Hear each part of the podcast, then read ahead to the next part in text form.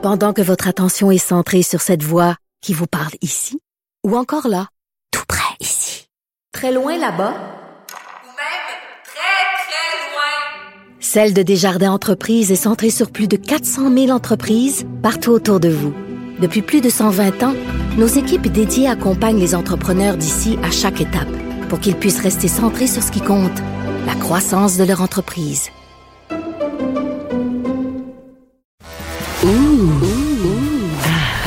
On s'érotise une question constitutionnelle à la fois. La traduction constitutionnelle. La question constitutionnelle. Bien, bonjour Patrick Taillon, Bonjour Antoine. professeur de droit à l'Université Laval, mais surtout notre chroniqueur constitutionnel ici à la haut sur la colline.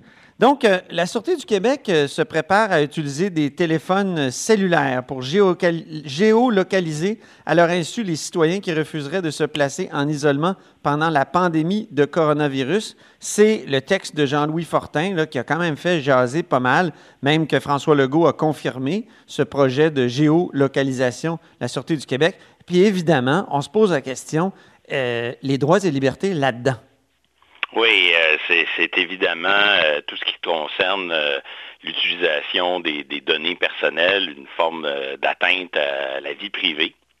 Puis en même temps, ben, il ne faut pas se leurrer. On peut dire, ah, ben, c'est contraire à la vie privée, mais les données, elles existent. Là. Ben oui. Elles sont souvent utilisées par les géants euh, du secteur privé, d'ailleurs, euh, qui, qui vont chercher notre consentement, des fois, par toutes sortes de moyens.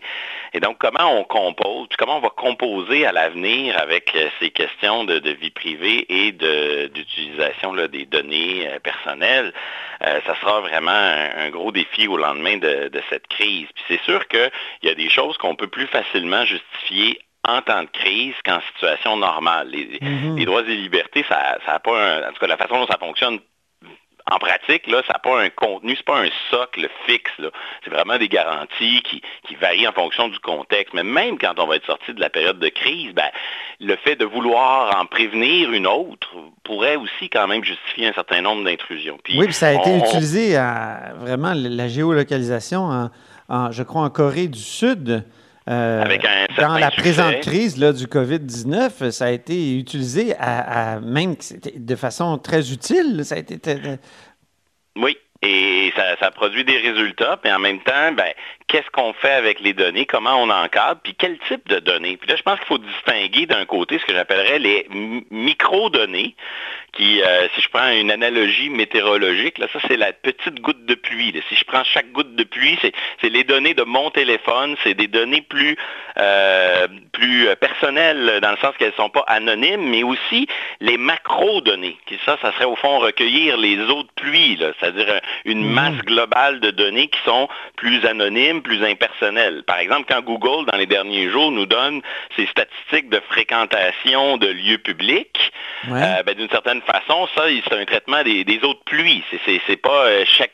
On prend des, des milliards et des milliards de petites gouttes, mais on en produit un usage qui est un peu anonymisé, qui est pas euh, l'utilisé, qui, qui donc sur le plan de la vie privée, c'est pas tout à fait la même chose. Ouais, ouais, Est-ce qu'il faut pas traiter ces, ces usages-là de façon différente? Ça, Google le fait déjà. Quand on prend Google Maps, puis il nous donne euh, l'état de la circulation, c'est le- les téléphones Et- dans les voitures. euh, donc, euh, ça, c'est déjà fait. Mais ce qui est là où c'est dangereux, c'est...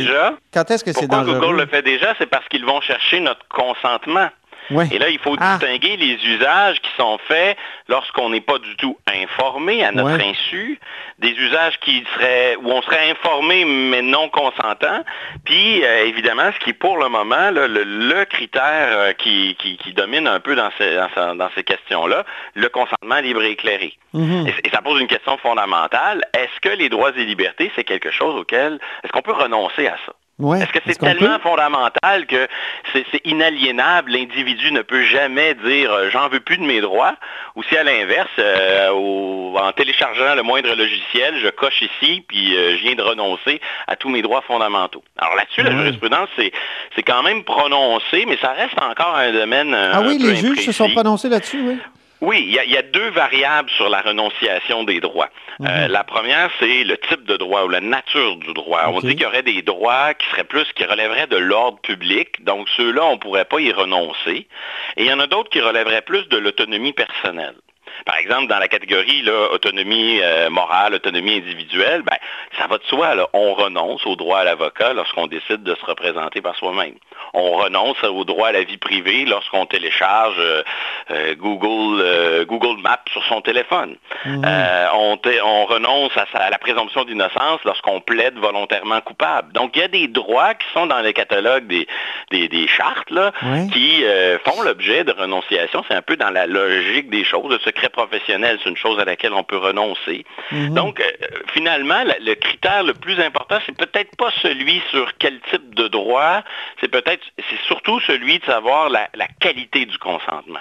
Est-ce Ah. que lorsque la renonciation s'opère, elle s'opère pour de vrai, elle s'opère euh, sans ambiguïté, en pleine connaissance Ben, de cause. Donc, ça, Moi, c'est une- c'est une question que je me pose souvent, Patrick, quand je vais sur un site Internet, puis on me dit, est-ce que vous consentez à ce qu'il y ait des cookies?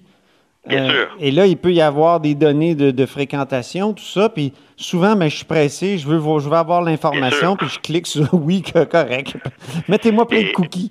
Mais, mais donc, euh, qualité du consentement, c'est intéressant, oui. Et il y a une norme européenne là, qui s'est un peu imposée à nous par la bande en pratique, qui veut que maintenant on doit consentir hein, aux cookies. C'est ça. Et, et là, euh, comme le disent plusieurs, ben, finalement, tout ce que ça fait, ça, ça fait en sorte d'embêter les utilisateurs qui sont constamment obligés de consentir aux cookies. Ça n'a- pas vraiment changé euh, euh, les usages.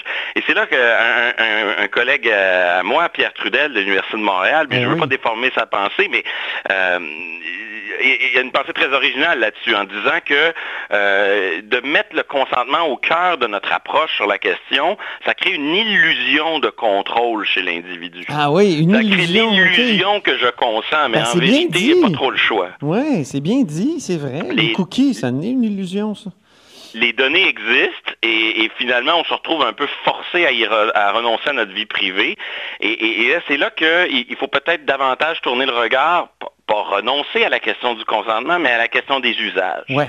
Et la présente crise nous, nous, euh, nous montre qu'il y a toute une, euh, une variété d'usages. Par exemple, la logique du utiliser les données pour faire respecter le confinement, pour utiliser au fond le téléphone cellulaire comme une clôture électronique. Mais ça, ça a été fait par la police de la ville de Québec avec un cas euh, qui était une personne récalcitrante, euh, qui était malade. Je suppose que c'était des problèmes euh, euh, peut-être de santé mentale, c'est peut-être pas précisé, mais tout ça, dans ce cas précis, on a jugé que la géolocalisation était comme le, la moins pire des solutions, puis on, on l'a pratiqué. Ah mais il y a d'autres hypothèses aussi. Est-ce est-ce qu'il y avait besoin d'un consentement du, du tribunal à ce moment-là? Est-ce que c'était comme une fouille ou... Bon, le, le, le cas en particulier, je l'ai lu à travers euh, les médias, donc Ok. j'ai pas tous les tenants et aboutissants, mais en bout de ligne, là, que ce soit pour saisir le carnet d'adresse d'un journaliste ou son téléphone portable, là, au fond, c'est la logique du consentement. Il Ouais. faut que les gens consentent. S'ils consentent pas, il faut que j'aille voir un juge pour demander la permission. C'est ça. Et, et on peut demander la permission, des fois, euh, pardonnez-moi le latin, ex parte, c'est-à-dire sans que la personne qui va faire l'objet d'une fouille ou d'une limite à sa vie privée ait eu l'occasion de consentir à ça. On va aller devant le juge, qui va être comme un tiers, qui va poser un, un regard attentif sur ça. Mhm. Évidemment, il y a des juges plus complaisants que d'autres, euh, ou plus rigoureux que d'autres, ou plus sévères que d'autres, mais, mais l'idée, c'est que la police soit obligée de demander la permission. Soit on demande la permission à la personne, soit on la demande au juge. C'est un, peu les grands paramètres de ces Alors évidemment, si moi je, j'arrive à la douane euh, d'un pays étranger, il y, a une- il y a des quarantaines sur le territoire, puis on me dit, monsieur, si vous consentez à nous laisser votre téléphone ou des données sur votre téléphone, on vous laisse vivre la quarantaine chez vous. Sinon, vous allez la vivre à l'hôtel à côté de l'aéroport. Là, on est vraiment, j'ai un vrai choix devant moi. Je suis informé. Probablement que ce type de consentement-là, ça fonctionne assez bien. Dans le cas de la ville de Québec, c'était quelqu'un qui avait peut-être pas les capacités même de consentir. là. Je ne sais pas où- jusqu'où allait son état de santé. Euh, donc, probablement qu'on s'est tourné vers euh, peut-être une permission auprès d'un juge. Et ça, ça pose la question aussi, est-ce qu'en temps de crise, on pourrait faire l'économie de la permission euh, du juge?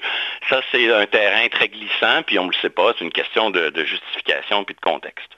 Limite, est-ce que ça pourrait être une limite raisonnable dans une société démocratique, l'article 1 de, de la Charte? Ex- exactement. C'est le problème euh, en matière de, droits et libertés, c'est que l'étendue des droits varie. Ben, c'est une force aussi. les droits et libertés s'adaptent au contexte. Euh, et donc, on ne peut pas être certain en ce moment de ce qui est raisonnable ou pas. Euh, parce qu'on on, peut difficilement euh, évaluer a priori ce que les tribunaux vont euh, a posteriori juger comme étant raisonnable dans une situation comme la nôtre de, pandémie actuelle. Mais si moi mhm. j'étais la police ou si j'étais les autorités, j'aurais deux réflexes. le réflexe dans les situations où c'est possible de le faire, d'y aller avec la logique du consentement. Euh, parce que euh, c'est probablement la meilleure façon de, de, faire une intrusion dans la vie privée des gens. Mm-hmm. J'aurais aussi le réflexe, lorsque c'est pas possible de demander le consentement, de me tourner vers un juge ou à tout le moins peut-être une autorité administrative au sein de la, de la, santé publique qui pourrait agir comme une forme de contrôle puis de regard extérieur. Je pense que c'est un réflexe qui, est nécessaire. Et j'aurais aussi le réflexe, je dirais, euh, ce qu'on appelle un peu le critère de l'atteinte minimale, de me demander si est-ce que la solution d'empiéter sur la vie privée des gens est-ce que j'ai d'autres solutions que celle-là? Est-ce que ces autres solutions sont, raisonnables? Si j'en ai d'autres, ben, je l'utilise en dernier recours, l'intrusion à la vie privée. Si, si, si j'en ai pas d'autres, ben, probablement que j'arriverai à, le justifier. Mais à plus long terme, c'est clair que sur ces questions de vie privée, il va falloir d'autres euh, euh, moyens que l'analyse au cas par cas. Est-ce qu'il faudrait légiférer? Qu'est-ce que, qu'est-ce que le gouvernement devrait faire? Euh, oui, il travaille sur, par exemple, euh, les distinguer les usages, euh, euh, distinguer l'utilisation macro, micro dont on parlait au début, mhm. et surtout, oui, c'est bien la logique du, du, consentement, mais puisque de toute façon, les gens qui ont, qui doivent l'avoir le consentement finissent généralement par l'obtenir, il faut commencer à imposer des obligations de transparence et de reddition de comptes pour encadrer les usages. Autrement dit, il ne faut pas se berner dans une logique un peu naïve qui dit, ben, on va donner le contrôle aux gens de consentir ou non, puis après ça, ça s'arrête là. Non, il mhm. faut quand même garder l'idée que probablement que les gens, même si on leur donne le droit de refuser, ils n'en ont pas toujours la possibilité réelle, et donc il faut quand même encadrer euh, ceux qui réussissent à obtenir le consentement pour qu'on les oblige à nous dire ce qu'ils font avec ça. Mhm. Parce qu'il y a des usages qui sont très utiles hein, pour, euh, pour soigner, pour développer la santé publique, ça me semble utile. C'est mieux que que, mettons, Strava, qui, qui sait exactement où je suis allé, et qui, qui essaie de vendre euh, mes données. de nous, qui essaient de nous vendre des chaussures neuves quand ils, quand ils savent que nos chaussures sont maintenant usées. Oui, oui. Mais euh, oui, il y a des usages qui sont euh, de nature commerciale, il y en a d'autres qui ont des finalités d'intérêt public, puis c'est important de nuancer ça. Mhm. Un texte, une prise de position très forte cette semaine d'une collègue, Bartha Knoppers et Michael Beauvais, qui disait, pour lutter contre une pandémie comme, comme celle-là, il faut des intrusions pour soigner les gens. Puis il faut même donner un accès très large à tous les chercheurs, puis pas juste tous les chercheurs nationaux, même à l'international. Il nous faut, il nous faut un partage des données euh, qui permettent là euh, vraiment euh, de mobiliser tout le monde. Donc on voit qu'ici l'intérêt public de soigner les gens, de développer des remèdes, puis de passe aux yeux de ces, de ces chercheurs avant mhm. les questions de vie privée. Mais dans la mhm. recherche de cet équilibre-là, on ne pourra pas. Il y en a qui n'aiment pas ça. Hein? on reçoit des courriels, nous autres, de, Big Brother, de peur de Big Brother. On reçoit des courriels des gens qui ont peur du, Big Brother de la santé publique. En même temps, c'est plein de dilemmes, puis c'est une terra incognita. Merci beaucoup de l'avoir exploré avec nous, euh, Patrick. Euh, peut-être un dernier mot? C'est moi qui vous remercie. OK, c'est bien. À très bientôt, à la semaine prochaine même. Salut. Au revoir. Donc, c'était Patrick Tarion, professeur de droit à l'Université Laval et surtout notre chroniqueur constitutionnel à la haut sur la colline.